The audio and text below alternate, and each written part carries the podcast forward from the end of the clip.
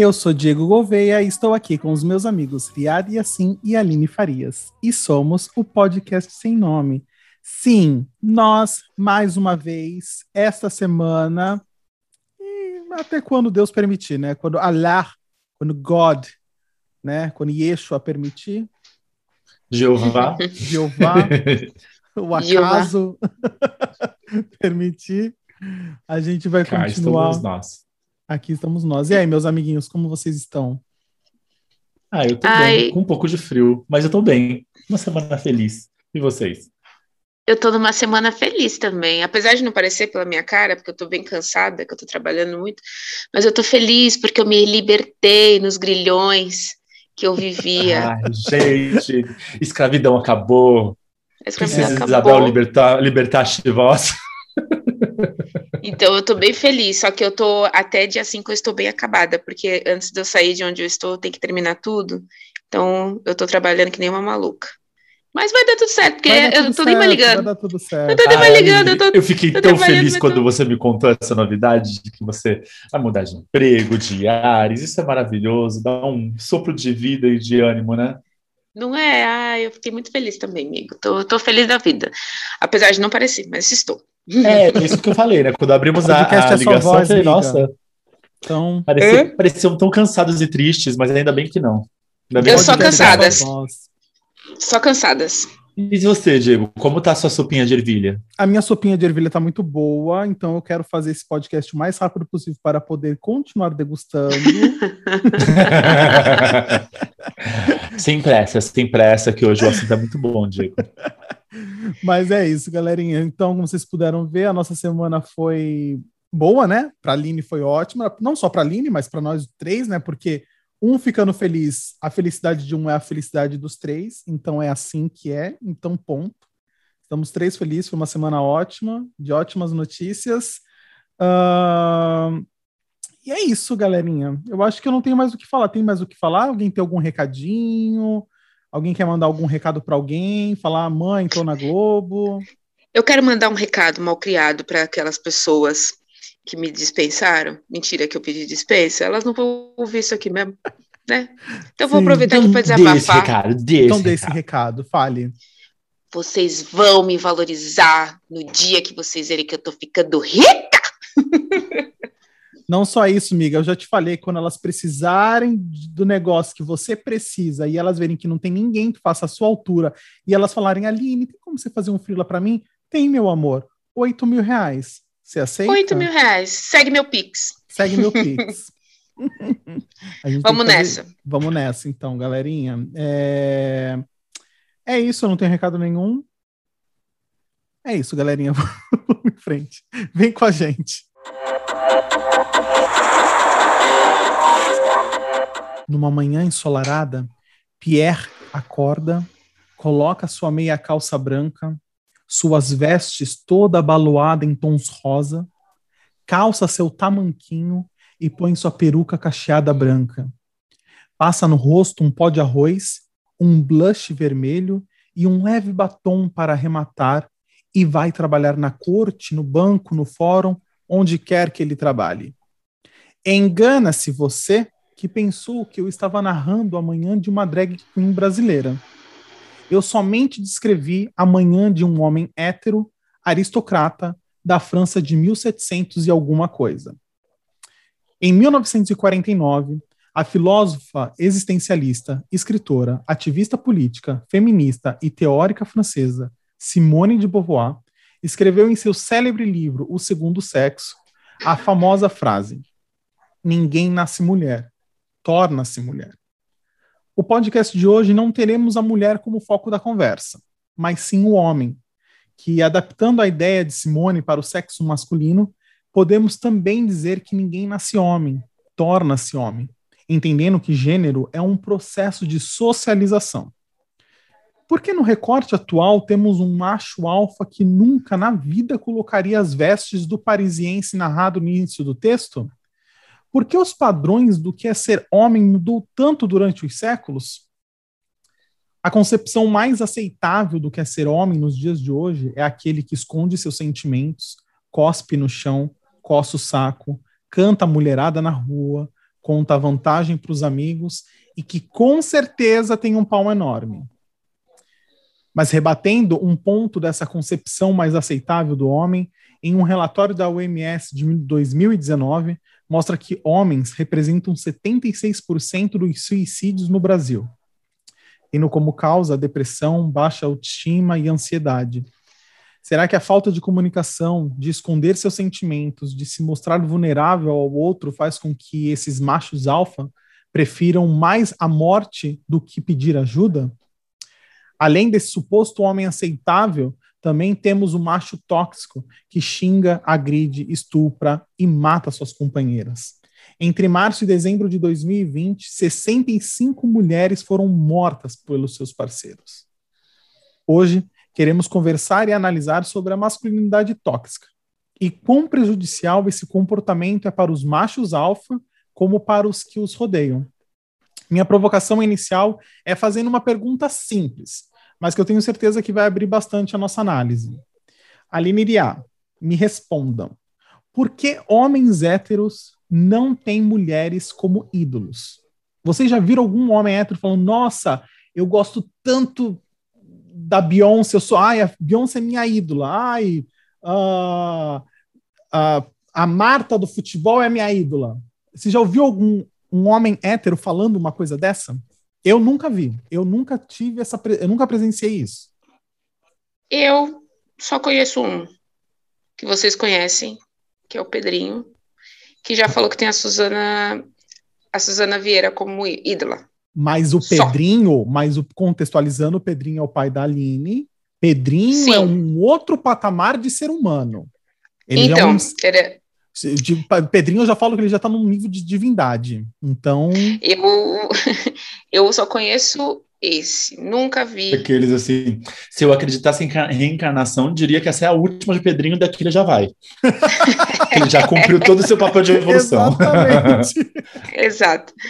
Mas eu, escutando todo esse seu texto inicial, eu eu concordo e discordo de algumas partes. A parte que eu hum, concordo é que não tem como se falar da figura do homem sem falar da figura da mulher, porque eu acho que toda essa divindade que se foi colocada sobre o homem está literalmente ligado à superioridade que se coloca sobre a inferioridade que se coloca sobre a mulher.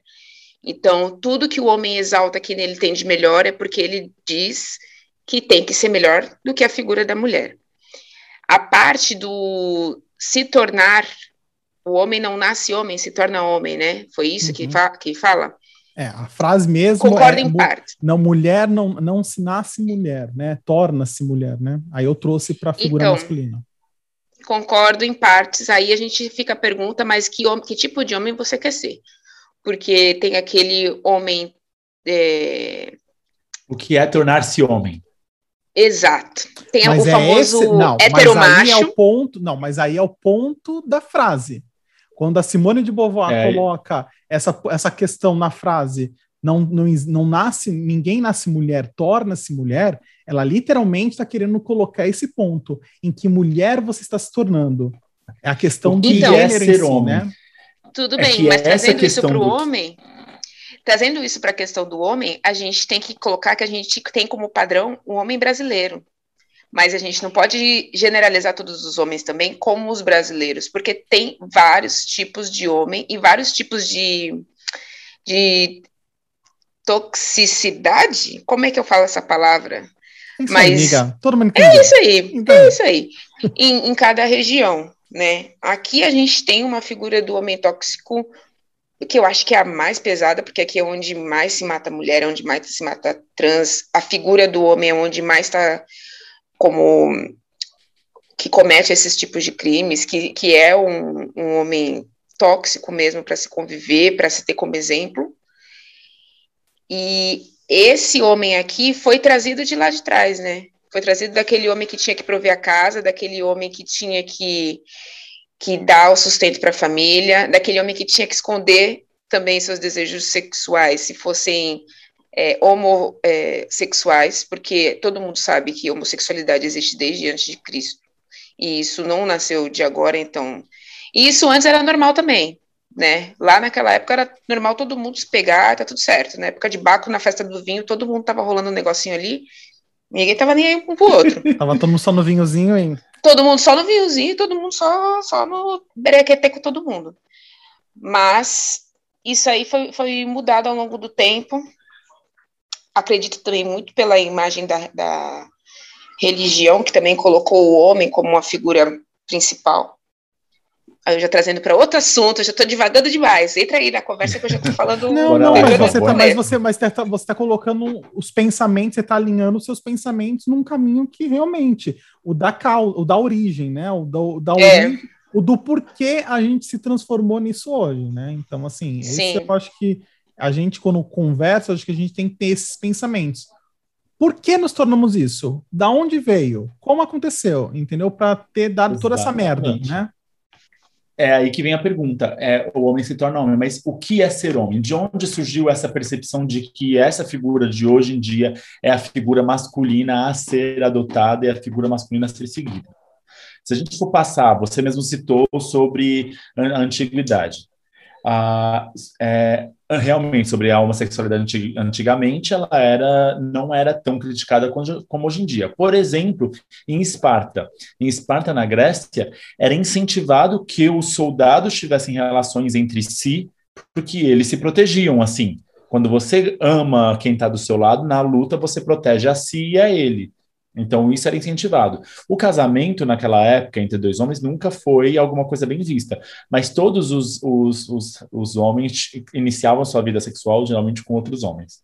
Aí, mudando a parte de sexualidade, que agora não tem nada a ver, mas, por exemplo, muito dos, da, da, da parte de vestimenta e da parte de se portar dos homens foi evoluindo com o tempo. O, o salto alto, que hoje é um símbolo de poder feminino, de certa maneira, de poder e, e, sensualidade feminina, o salto alto ele foi inventado como um, um, sapato masculino.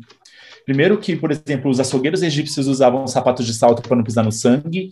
É, na Pérsia, eles, o sapato de salto foi feito, salto exatamente para enganchar no, nas correias lá do cavalo e você poder cavalgar melhor.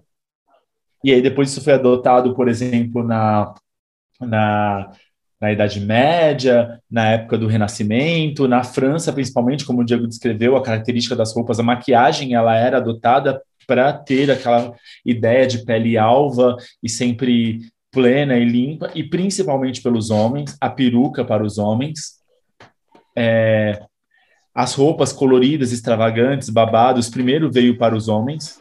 Então, assim, era uma ideia que toda hoje é voltada em características femininas, e que eram adotadas pelos homens. Então, que momento que houve essa virada de chavinha em que o homem não poderia ter é, sentimento, homem não poderia demonstrar é, fraqueza e homem não poderia usar coisas que passaram a ser relacionadas à mulher. E essa é a questão. Por isso que, que é a pergunta, o que é se tornar homem? Homem desde o século do final do século XIX, começo do século XX, passou-se a, a se comportar mais austeramente e, e foi ganhando um, um, contorno que chegou ao homem de hoje em dia, a, a essa hum. figura masculina de hoje em dia. Exatamente. E assim, é, mas... quando você falou sobre os tipos de homem, igual, por exemplo, uma coisa que me irrita um pouco, as pessoas podem me criticar por isso, é quando você começa a segregar a, o, mau caracteri, o mau caratismo masculino e as coisas erradas masculinas dentro de grupos. Tipo, o novo que agora todo mundo fala na internet, que é febre no TikTok, são os vídeos zoando o famoso esquerdomacho. Falando que ah, o esquerdomacho, que é aquele cara que, que se fala de esquerda, progressista, e ele é escroto com a, com a namorada, aquele ele é escroto, não precisa ser esquerdo ou macho, não precisa ser de esquerda ou direita. Quando o homem é escroto, ele é escroto independente do que ele fala que ele faz. Uma coisa é o que ele vai falar que ele faz. Então, assim, o homem por si só já carrega. Ah, mas é só um... para caracterizar um momento que a gente está passando, né? Desse, tanto essa polarização Sim. de direita e esquerda, né?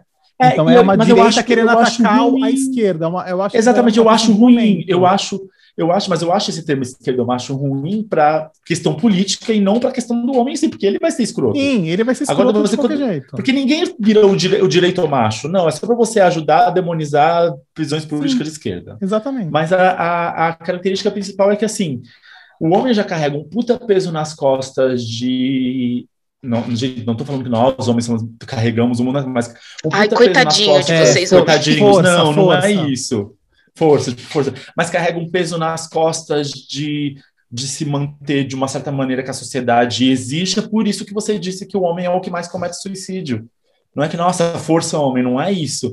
Mas é que é tipo assim, qual é a necessidade do homem ter que carregar essa tensão de que se manter como um, um homem sem sentimentos, que tem que demonstrar uma força que não existe. Então, isso é negativo, não é defendendo o homem, não. Estou falando assim, isso é, é negativo porque... de carregar essa.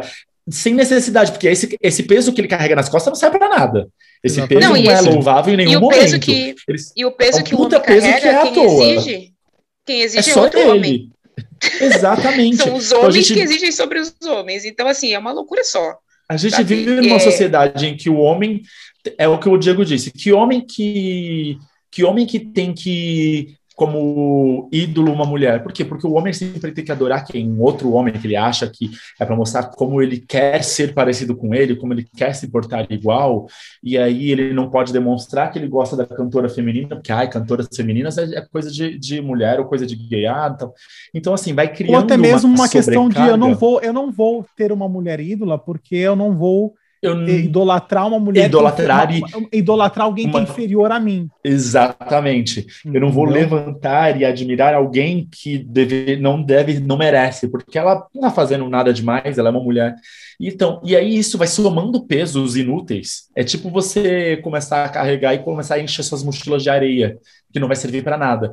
É só carregando pesos inúteis e fazendo uma puta carga que o homem carrega nas costas que não serve para nada que só serve para deixar ele fraco mentalmente, só serve para deixar ele frustrado como pessoa, para quando você, sabe o que, que vai acontecer com a nossa geração, assim, a geração que hoje está entre os 30 e 40, quando chegar com 80, se chegar, vão ser um monte de velho frustrado com a vida que não pôde ter ou que não teve. Porque assim, é isso que acontece, as pessoas não conseguem é, ter leveza no que faz, e aí, ai, não pode chorar, Hoje a, a geração está mudando um pouco, graças a Deus, mas assim, ah, o homem não pode chorar, você não pode demonstrar seu é, sentimento.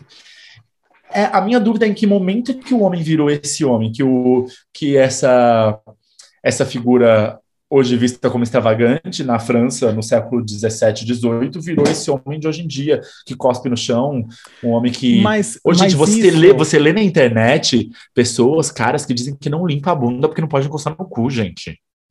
Não, gente, tem, tem homens que não é... limpam um pau direito, né? Vamos combinar, vamos Não, mas aí é, aí, né? aí é porquice, mas tem caras não, que não, é porquice não, amigo, porque, porque se você pegar um índice de, de cortar pau, chega a uma certa idade que não cuidou tão bem do pau, que teve que decepar ele, é, é enorme. Sim, isso.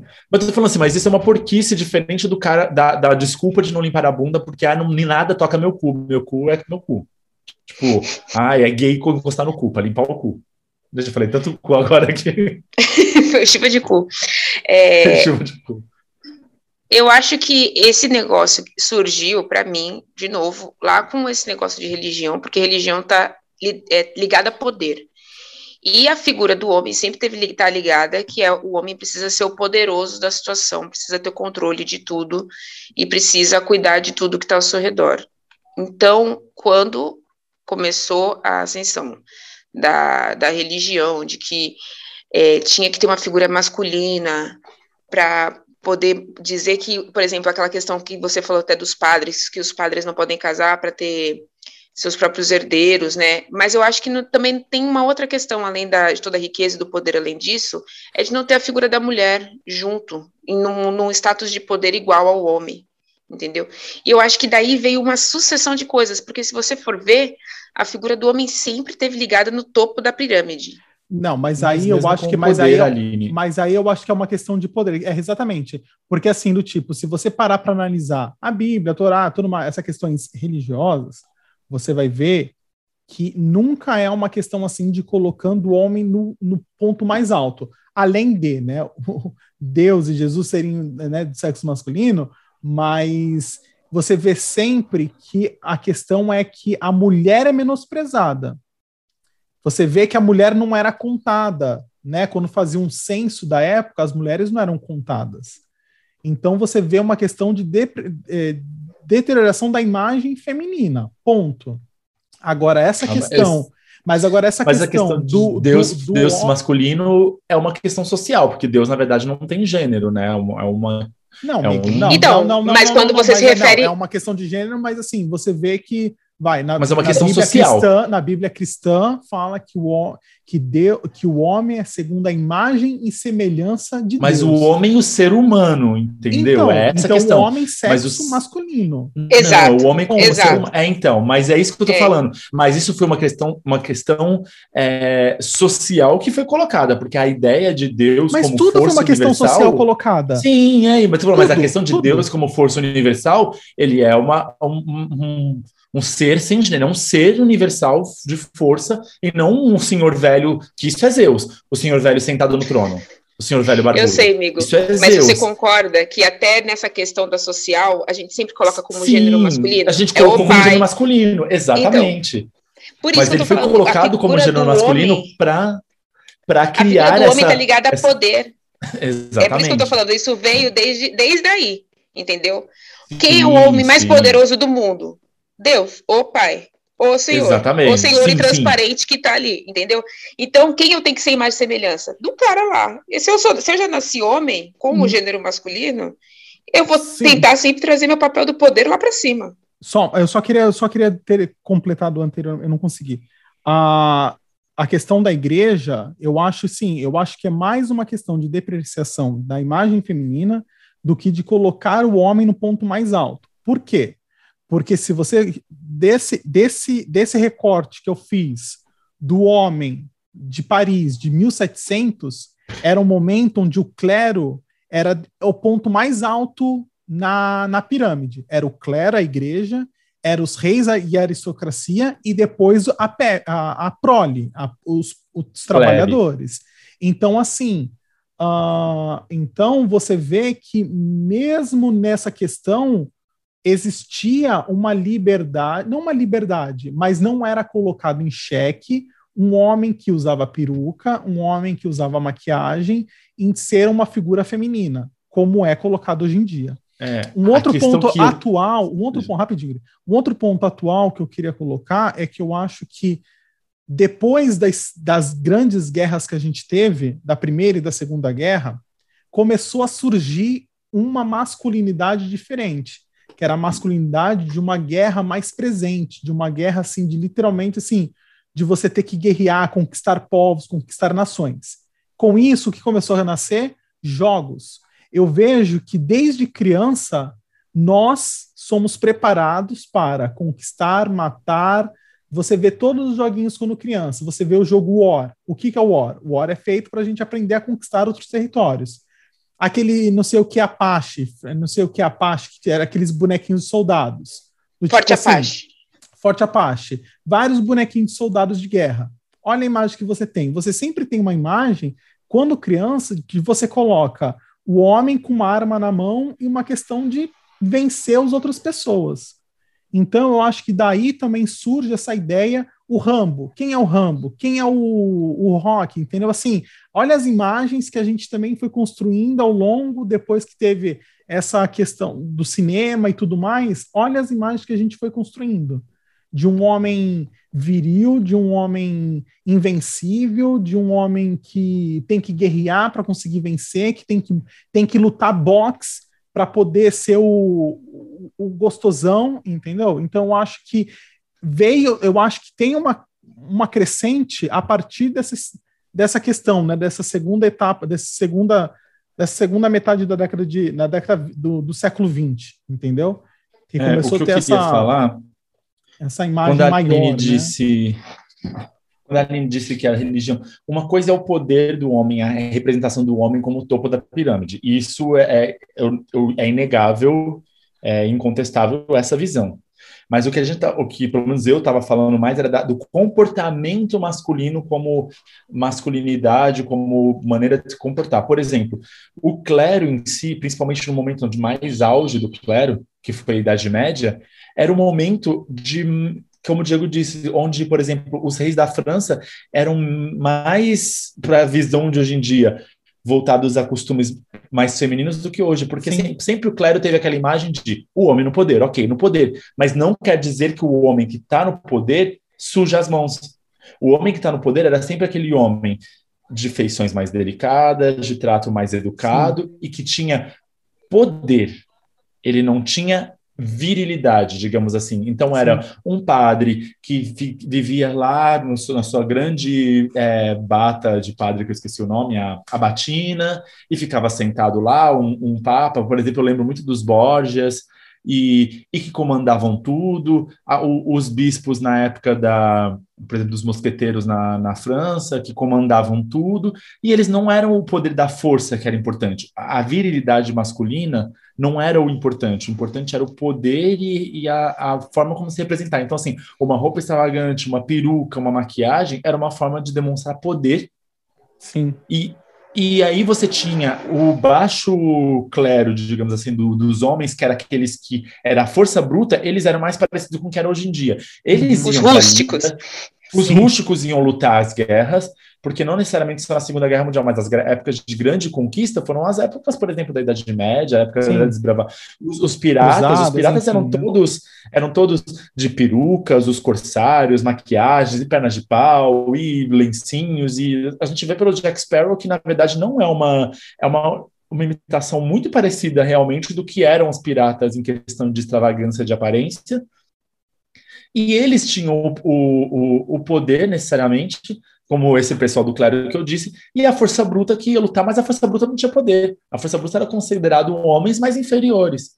E que momento que aquele inferior virou o homem considerado homem exemplo a ser seguido, e esse homem mais é, delicado, por assim dizer, esse homem mais é, como, é, como que fala, que é mais intelectual, passou a ser menosprezado. Aquele homem que era o intelectual, o estudioso, ele passou a ser menosprezado pela força, a força física. É essa a minha visão, que é, é muito complexo você ver quando que houve essa virada e por que que hoje em dia a gente valoriza muito mais, por exemplo, num homem, a força física e muito menos a força intelectual. Olha, eu só, homem, só valorizo o Rodrigo está, Mesmo o homem estando sempre, aí é uma questão que é o que a gente está falando, socialmente, o homem sempre foi colocado em primeiro lugar. Tanto que foi colocado Deus como uma figura masculina, foi colocado sempre a figura de tudo, sempre o topo masculino, quando era Zeus, quando era no Egito também, algum o Deus que eu não lembro qual que era, Osíris, é uma figura né? masculina, é, acho que era Osíris, né, ou é Ra, não lembro, mas é sempre uma figura masculina. Sempre a figura masculina, o homem foi colocado como principal, e a mulher sempre como a, a companheira, mas sempre inferior. Tanto que dizem. É sempre companheira e sempre demonizando, né?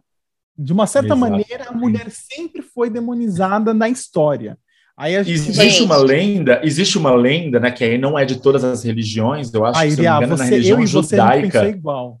A gente ia falar da mesma pessoa? Da mesma pessoa. A religião judaica, que se eu não me engano, tem. Quando Deus criou o homem, ele criou do barro Adão e ele criou do barro também. Ai, qual é o nome dela, Diego? Lilith.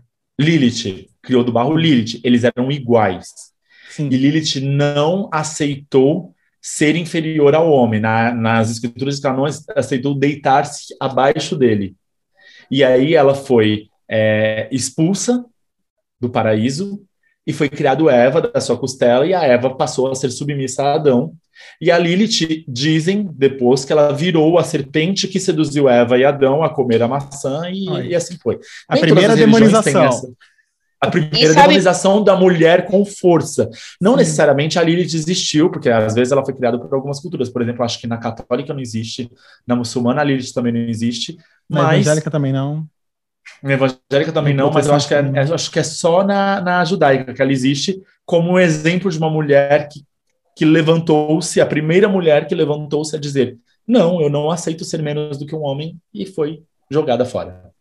Sim. Eu acho que homens sempre tiveram medo de mulheres, porque no fundo sempre souberam que somos iguais. Porque o homem pode colocar o seu frutinho para gerar o filho, mas ele precisa de um ventre para gerá-lo. Então, é igual. Não adianta você querer colocar seus herdeiros, iguais. homens, no mundo, se você não tiver quem? Nós, mulheres, que somos maravilhosas. Então, homens, eu não vou saber explicar por que, que vocês chegaram no fundo do poço que estão hoje. Mas melhorem. melhorem. É só a dica que eu fico para vocês, tá bom?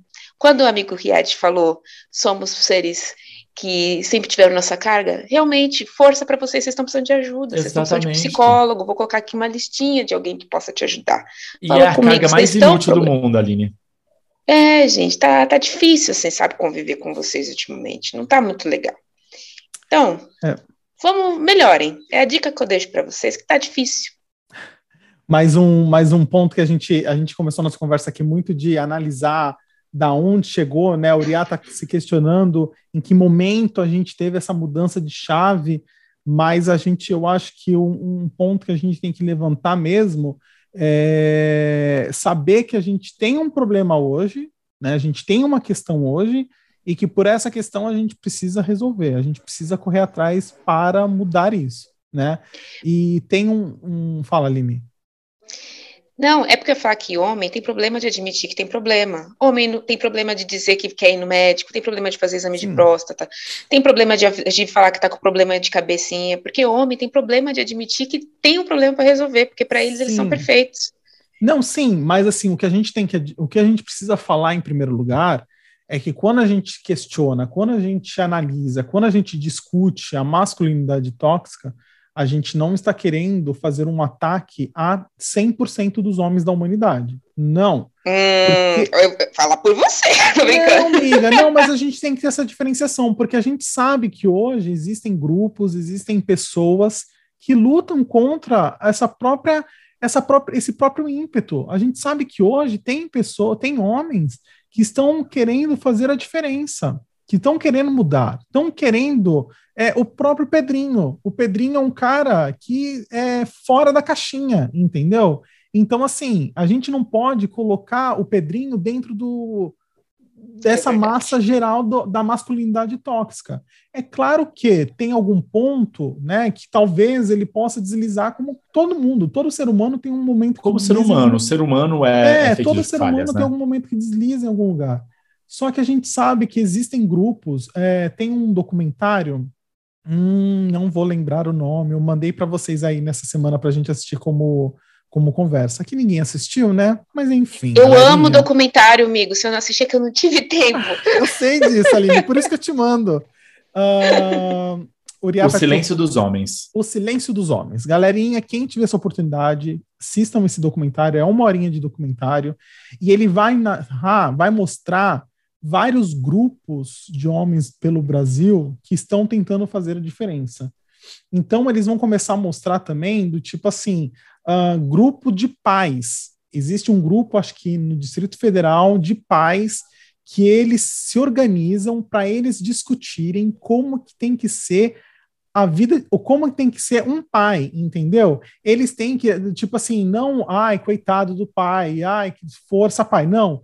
Mas, assim, um ponto que ele colocou no documentário que eu achei sensacional é quando ele fala assim: é, a gente pensa, a gente começa a entender que quando a gente sai com, nosso, com os nossos filhos, só a gente, a função de verificar se a criança tem fome não tem que ser da mãe, tem que ser do pai também. Essas questões pequenininhas que a gente sempre atribui à mulher, a gente também tem que entender que isso é nosso porque também somos pais, né? Porque também estamos ali, também estamos no meio. Então, eu achei legal isso. E também outros grupos é, que eles colocam é literalmente grupos assim para eles sentarem, conversarem e também eles têm exercícios do tipo assim de toque. Então vai, tem um momento do grupo que os homens se abraçam, que eles dão um beijo um no rosto do outro, para que eles percam esse medo do toque de um outro homem. Porque aqui no Brasil a gente tem esse problema, né? Se a gente vai para a Itália, se a gente vai para os países árabes, beijinho no rosto Não. é normal. É né? a coisa assim, mais é normal. É, é normal Sim. o homem ter o beijo, ter a relação física do que um homem com outra mulher, que é desrespeitoso em alguns lugares do mundo. Mas enfim. Mas... Só que assim, é engraçado, Diego, como eu criado nesse costume, então, por exemplo, meus primos, meus tios, a gente Vocês todo mundo se, beija, beijou, né? Eu já percebi. Mas é, mas então, mas é engraçado como, mesmo assim, sempre houve uma barreira quando era um amigo da escola ou alguém de você não aquela falta do toque mesmo, homem sim, com outro homem tocar. Sim. Então, dentro da, da, das meus parentes, tudo, a gente sempre teve esse contato de homem de dar beijo e tudo. E aí, quando chega num, num outro homem estranho, era sempre meio estranho, porque a gente é Sim. criado dessa forma que não pode existir esse toque.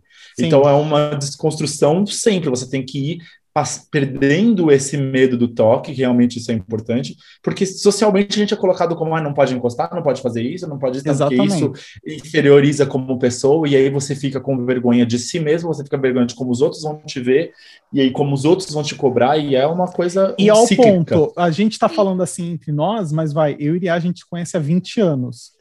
E a gente nunca teve esse contato, né, amigo? Assim, de nunca se teve. ver, de se cumprimentar com Ai, Deus. Ai, amigos, vamos promover esse carinho. Não, não tem nada a ver. Hoje em dia a gente tá super. Não, mas hoje em dia a gente se abraça, a gente se abraça, né? Hoje em dia, mas demorou muito para isso acontecer, era muito esquisito, parece que era Exatamente, estranho. mas é uma coisa muito interessante, você acabou de falar, é verdade. E agora, de novo, eu pergunto: essa é uma visão do homem brasileiro. Quem foi que cagou isso com a gente? Foram os portugueses e os espanhóis? Que, não, amiga, que vieram que é uma colonizar. social natural que foi acontecendo. Eu acho que a gente não tem que culpar é, uma questão, é, é, um é ponto, um local um específico. Eu acho que foi ah, acontecendo. tem que culpar, amigo, tem que culpar, porque como você falou, na, no, o pessoal... Foi acontecendo. o, o pessoal do Riad, todo mundo tem esse carinho entendeu? Na Itália o pessoal tem esse carinho, então eu vou culpar sim, porque vocês estão cagando minha vida. Não, vou mas... ocupar sim, senhor. Vou ocupar sim, senhor. E dá licença. Eu vou é, não, eu, eu acho que assim, o exercício de enxergar onde, onde houve essa girada de chavinha ajuda você a encontrar o porquê e você e tem, entender e tentar mudar. Eu acho que é só como exercício de entender. Mas é, a gente não precisa saber de entender para tentar a mudança mudar. é só você compreender que tem um erro. exatamente. Tem um exatamente. erro tudo, ponto. Mas é exatamente isso que eu ia falar. A gente já entendeu que tem um erro, já entendeu que isso faz mal e que a gente pode mudar. Mas enxergar o porquê que aconteceu isso ajuda nesse processo. Então a gente Sim. sempre encontrar o motivo do erro.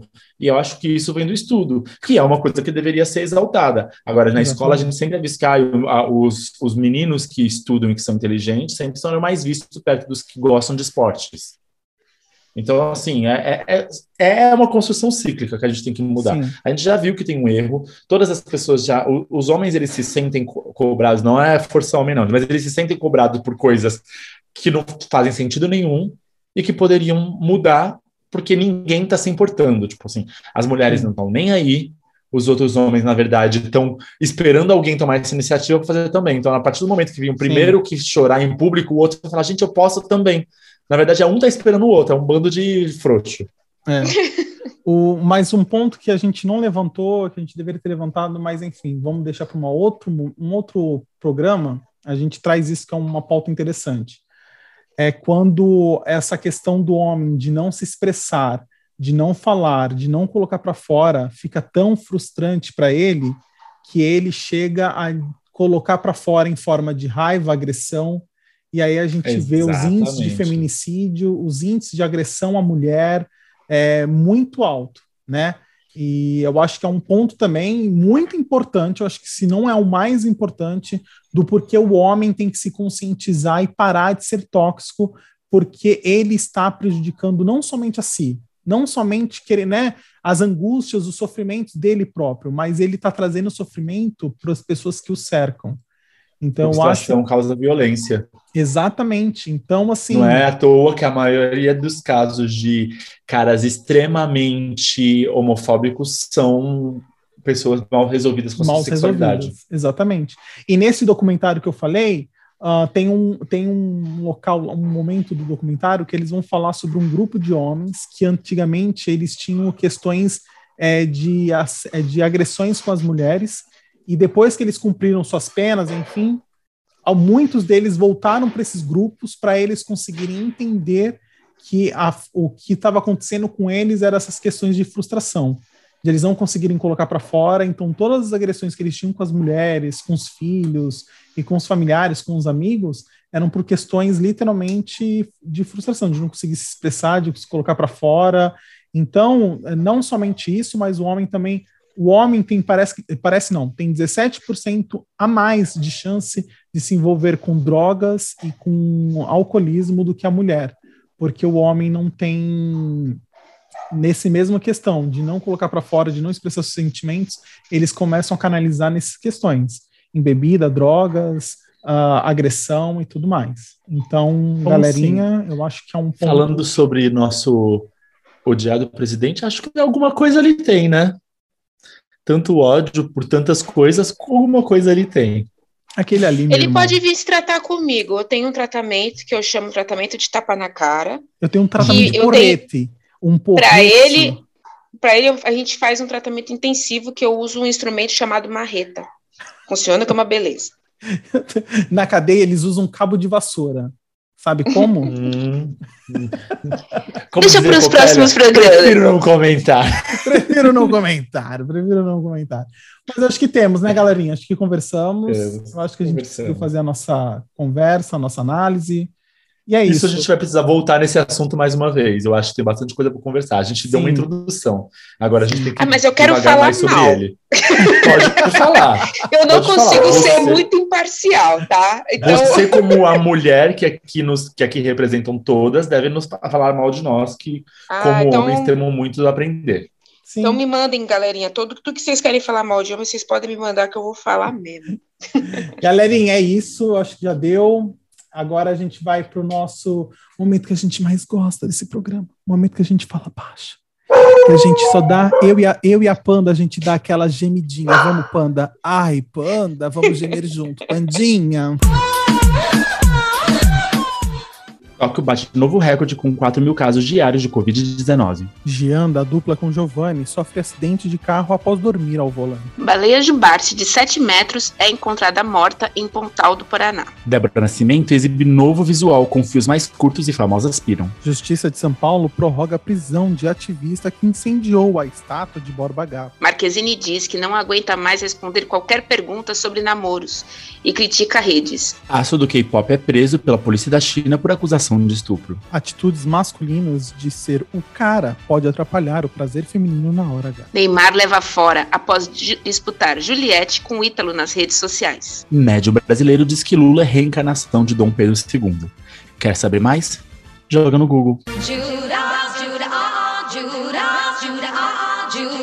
E agora esse momento do podcast que a gente acaba com alguma coisa, com alguém, com alguma opinião, a gente massacra até o fim. Sim, esse é o nosso momento Judas. E sempre, como vocês sabem, quem traz esse momento é o nosso muso. E, e assim, por favor, Darling, é com você. Ah, obrigado pelo Darling.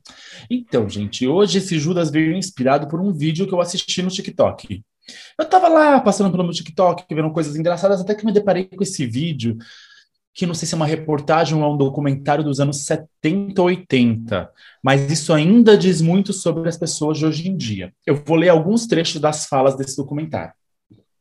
O documentário fala que as praias da Zona Sul são um oásis de tranquilidade no Rio de Janeiro durante a semana. Mas aos sábados e domingos, na opinião de muitos que frequentam ela, elas ficam cheias de gente insuportável. E aí tem todos os tipos de comentário de pessoas feitas nessa reportagem, a maioria aos seus 18, 20, 25 anos. Por exemplo, um que diz que tem que dar um meio de diversão para elas, essas pessoas, os pobres, né?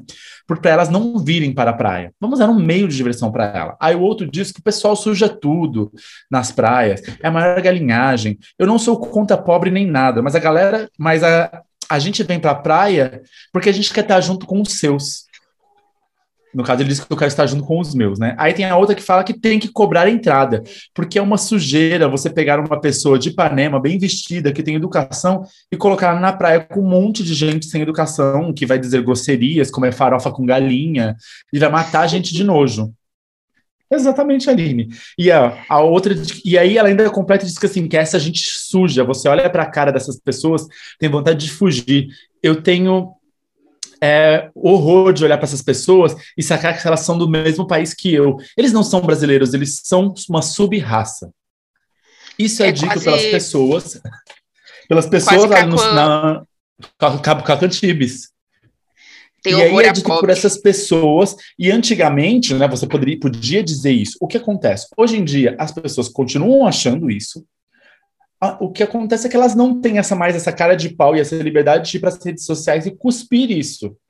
Mas esse tipo de gente é quem hoje está lá nos seus meados de 50 anos, os que fizeram esse, que falaram nesse documentário, são o típico eleitor de Bolsonaro, é quem hoje fica disparando hate nas redes sociais para outras pessoas, E é por conta dessas pessoas e dessa atitude dos brasileiros ainda, uma atitude higienista de separar ricos de pobres, porque você tem nojo, não quer misturar, que o Brasil está onde está hoje em dia. E por essas ou outras que existe o piscinão de Ramos, né? Que o piscinão de Ramos nada mais é do que como a praia de Ramos fica na Baía do Guanabara, ali perto do Aeroporto Internacional do Rio, é uma praia suja, eles fizeram criar um piscinão ao lado da praia, onde eles fazem a limpeza dessa água e colocam lá para o divertimento daquela classe C, D, E, F lá da zona norte do Rio, para eles pararem de ir para Ipanema, Leblon, Copacabana. A ideia é isso, separar. Então, a minha crítica, principalmente no Judas, é essa visão higienista das pessoas que, por mais que fosse clara nos anos 70 e 80, ela ainda existe hoje em dia. E é responsável por tudo que a gente vive. Na época, é como se as pessoas literalmente de defendessem: eu, é, vamos cada um viver dentro da sua bolha, né? Então, a minha bolha cristalina, cheia de dinheiro, cheia de gente branca, é, e, e pessoa, eu não quero trabalhadores, porque quando você fala assim, ai, fim de semana fica cheio de, de pessoas, como é que ela falou? Que no fim de semana, o que, que acontece? Ah, fica cheio de gente insuportável, né? Que ela tem vergonha de falar que essas pessoas são brasileiros, que conviver com eles, que isso é uma sub-raça. É, porque acontece que dia de semana vivem os moradores que andam, circulam por ali, e fim de semana vão as pessoas que trabalham e só podem aproveitar fim de semana, né? Quando fala tem que arranjar um jeito desse gente se divertir, só faltou falar que tem que colocar vassoura na mão desse povo para poder varrer a praia para eles poderem curtir. É, e eles querem, queriam cobrar, achavam o máximo cobrar pedágio, porque quem puder pagar vai se divertir, são as pessoas de bem, né? As famosas pessoas, as pessoas de bem, de, de posses, vão pagar a entrada da praia e se divertir, e pobre fica olhando de longe, porque pobre tem que sofrer. É, é quase a mesma coisa que a, que a Caitlyn Jenner, aquele dia que a gente comentou, sobre querer tirar os moradores de rua e colocar num campo aberto, assim, longe da cidade. Lá eles se viram. É. É uma visão que vem desde sempre, e eu não vejo, apesar das coisas estarem mudando, mas isso ainda vai durar por muito tempo. Desse negócio de querer separar rico de pobre, e, e, que pobre tem menos valor do que, que o rico, eles não entendem que é tudo uma questão de necessidade. Se eles precisam da empregada, por exemplo, na casa deles, trabalhando, ela precisa do dinheiro que eles pagam. Então, é uma questão de necessidade de serviços. Eu, eu, você precisa do serviço que eu vou te prestar, então eu não sou menos do que você. Né? Exatamente. Né? Você só presta um serviço, você não é escravo de ninguém. E aí o que acontece? É, os espaços públicos da cidade, esse é o problema. A cidade ela tem que pertencer às pessoas, é, é um senso de pertencimento. Os espaços públicos eles servem para todo mundo. Quando você começa a limitar a circulação, porque hoje em dia existe isso de forma velada, porque assim, o pobre não pode andar em bairros ricos, o pobre não pode frequentar lugares mais ricos, mesmo sendo público ele tendo esse direito. Existe uma segregação velada, mas os espaços públicos são para todos. Ele é para usufruto de todos. Assim como rola o estranhamento, por exemplo, quando eles veem os pobres frequentando eh, os lugares como Ipanema, Copacabana, que são considera considerados bairros nobres, também rola o estranhamento quando eles veem, por exemplo, os famosos usando metrô, porque na cabeça do pobre eles acham que uma pessoa que tem mais dinheiro não, não deveria usar meios de transporte público, sendo que em outros países é muito natural as pessoas, é, como você falou, a cidade pertence a todos, então todo mundo usa de tudo, sem o estranhamento da classe social, está usufruindo Exatamente. das coisas, sabe? Então é, é, realmente continua separado essa, esse sistema de cas, é, castas, castas, fala. Exatamente. E vai que o brasileiro também tem uma mania muito não, é, um brasileiro, né? Eu acho que isso eu acho que é campeão nosso, né? De ter o rei na barriga, né?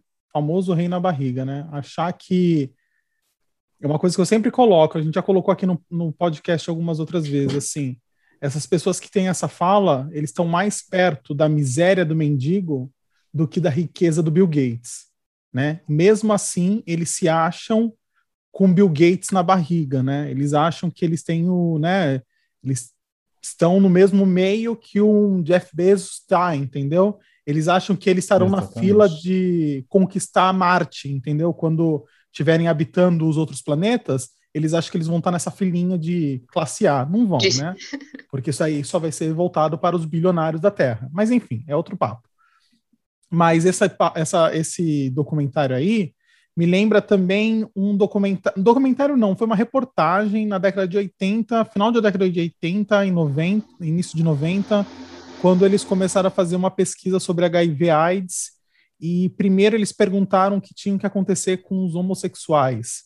E muitas pessoas falaram que lembro. tinha que matar, tinha que morrer, tinha que é, exterminar eles. E eles falavam normalmente: ah, não tem que existir, é pouca vergonha, tem que matar mesmo porque tinha morrido, estava morrendo muito homossexual num determinado tempo, e aí começou a ter uma reportagem sobre o que as pessoas achavam sobre esses assassinatos. E aí muita gente concordou de realmente exterminar ah, os homossexuais, da, né, de acabar. E teve, eh, junto com isso, logo em seguida, teve uma pesquisa muito grande sobre HIV/AIDS que eles colocaram em pontos estratégicos assim da cidade de São Paulo, vai o Ibirapuera. Eles colocaram adesivos no bebedouro do Ibirapuera escrito assim: aqui tomou água, uma, um portador de HIV tomou água aqui. E eles filmavam isso. E assim, quase unânime, quase 100% das pessoas que liam aquele, aquela informação não tomavam da água. Então, assim, é, para você ver como essas opiniões, essas questões higienistas, né, que a gente está falando, né, é, perpetuam até hoje, né, assim, década de 70, indo para 80, 90, e aí hoje a gente vem dos eleitores do Bolsonaro aí gritando, é que, infeliz, é que querendo ou não, antigamente as pessoas faziam isso ao vivo, né, na TV, né, na, na, na mídia de massa, hoje as pessoas se escondem atrás de um IP da internet, né, num, num Twitter, esses ódios estão bem mais escondidos, assim, as pessoas estão mais escondidas, mas ainda assim esses discursos ainda estão valendo, né? Assim, ainda estão, ainda Sim. acontecem, né? Então, exatamente. É por isso, isso que eu falo. Isso me entristece é... bastante. Oi, Isso me entristece bastante que Sim. a gente vê um vídeo desse e pensar, nossa, naquela época era assim, não é assim ainda hoje em dia. As pessoas só não estão falando, mas ainda é assim. Sim.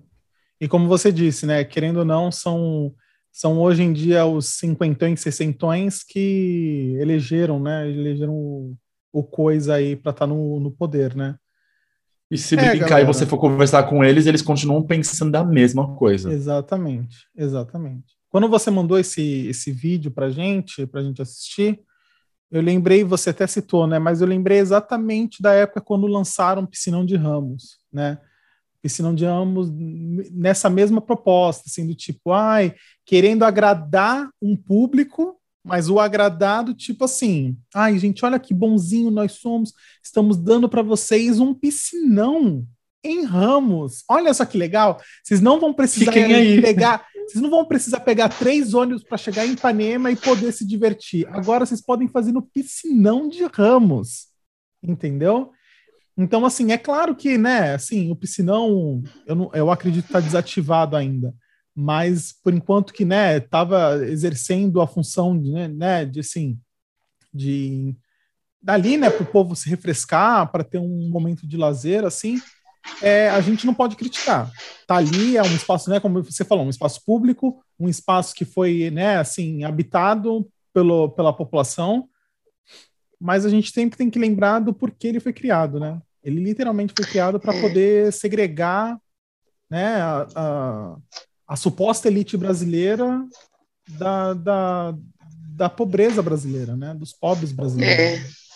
É. A intenção da mágica não foi entretenimento. Na verdade, o piscinão foi o foi a assistente do mágico, né? Ele está ali de distração para abafar o que está acontecendo Exatamente. por trás da história. Não, ele ainda está ativado, Diego. Fui dar uma olhada aqui, o piscinão de Ramos funciona ainda. Funciona? Ele. É, até a Anitta gravou, gravou o clipe dela lá. Ah, tá. A única coisa é que os biólogos estão afirmando que a água precisa ser tratada porque ela está tá, tá precisando tratar a água, a qualidade da água do piscinão, mas ela ainda, ainda funciona em alguns horários uhum. das pessoas lá do, de Ramos. Entendi. E mediações. E mediações, né? Eu lembro também de um, um, uma outra questão também, assim, de não querer que nessa suposta é, essa suposta aristocracia né, a, a brasileira atua, atuante, né, atual, É, eu lembro de quando eles quiseram fazer o metrô de Genópolis. Lembra do metrô de Genópolis? Lembro. E eles, que os moradores de Genópolis, nossa, faltou assim, sabe, comover o Papa para que o Papa intercedesse pelo bem das senhoras de bem da família, né, assim, do, da família do, tradicional, da família tradicional que não queria um metrô na redondeza para que não, né, não tivesse as empregadas chegando de forma assim deliberada. Eu lembro exatamente disso, assim, e, novamente, né, como você falou, não é tão longe, não é tão há tempo atrás isso, né? Isso aí tem o quê? Uns 10 anos? Como, como, como o próprio nome do bairro diz, né? Higienópolis. É, exatamente, exatamente. Mas é, galerinha, isso que a gente sempre tem que. Eu, eu sou do, do, eu parto do princípio que isso a gente tem que combater, sabe? Esse tipo de atitude, esse tipo de posicionamento. Eu acho que é isso que a gente tem que lutar contra, porque novamente, lembrando, a gente se acha numa suposta elite que não existe, que a gente não existe. Então, assim, lembrando sempre, a gente está mais perto do mendigo da miséria de pedir esmola na rua do que de um Bill Gates da vida, entendeu? A fortuna de um Bill Gates, assim, sabe, é, é inimaginável quando e como a gente poderá chegar perto disso, entendeu? Desses supostos ricos aí que falam essas atrocidades aí pela internet e, mundo afora. É. É. Enfim. Acho que deu? Deu? deu? A Aline tá fazendo, Aline tá fazendo sinal. Deu. Cala a boca, Diego. Vambora, vai. então, malhamos, Diego, malhamos. Então, beleza. Agora a gente vai para um momento que a gente mais gosta, que é o selo Paulo Gustavo de qualidade. Marcelina, eu já mandei você entrar dentro desta merda, deste chuveiro! Eu vou se eu quiser! Se eu quiser, sua imunda! Paulo Gustavo, venha pra cá.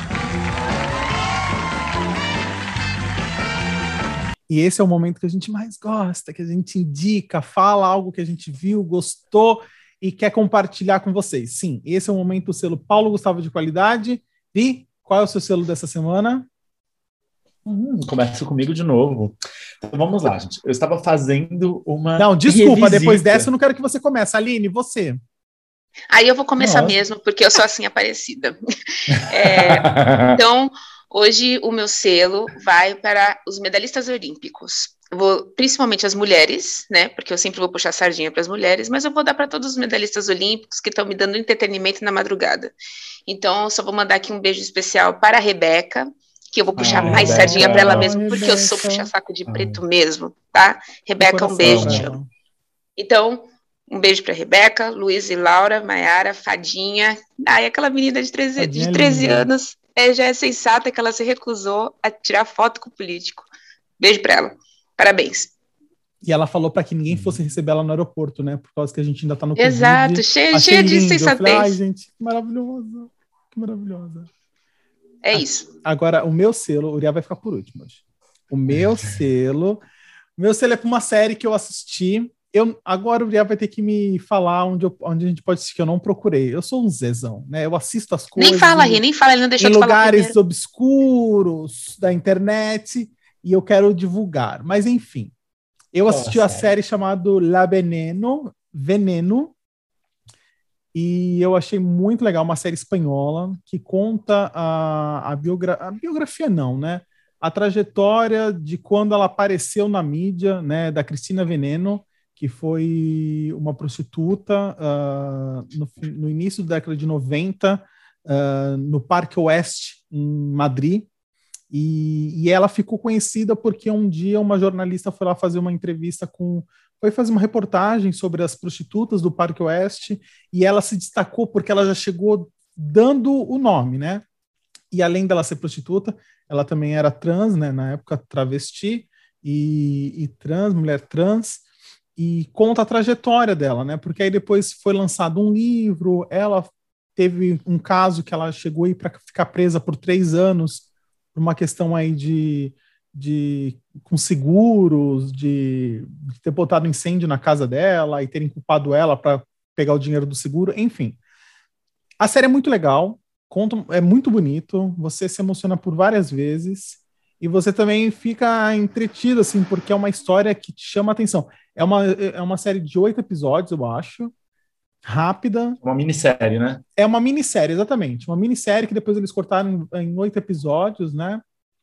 E, e, é muito boa. Agora, eu não sei onde a gente pode assistir isso aqui HBO no Brasil. HBO Max. É uma série da HBO Max que estreou em junho aqui no Brasil. Muitas graças, Ria. Muitas graças. Sim, pessoal, eu assisti na Por HBO Max. nada. Eu assisti na HBO HBO não boicote a gente. Mas é isso, esse é o meu, meu selo para a série Veneno. Vi? Ah, então tá bom. Agora, já que eu fiquei por último, vou finalizar com chave de ouro, diretor que me aguarde. Ai, Ah, eu estava revisitando algumas músicas antigas e eu lembrei, por exemplo, que a atriz Marjorie Stiano é cantora, e aí lembrei do CD dela, e aí eu esbarrei com o CD de uma outra banda que é feita por uma outra atriz, que é a Letícia Persiles, que fez, além de novelas, ela ficou famosa por aquela série Capitu, e ela tinha uma banda que chamava Manacá. E esse CD dessa banda é muito bom. É uma banda de rock com um pouco de músicas regionais, um pouco do regio- regionalismo nordestino, e tem uma coisa meio folclórica na apresentação. É bem interessante. Tem duas músicas que eu gosto muito. Uma chama Diabo e a outra chama Lamento. E eu vou pedir pro diretor tocar um pedacinho de Lamento, que é lindíssima essa música. Diretor, toca aí. Senhorita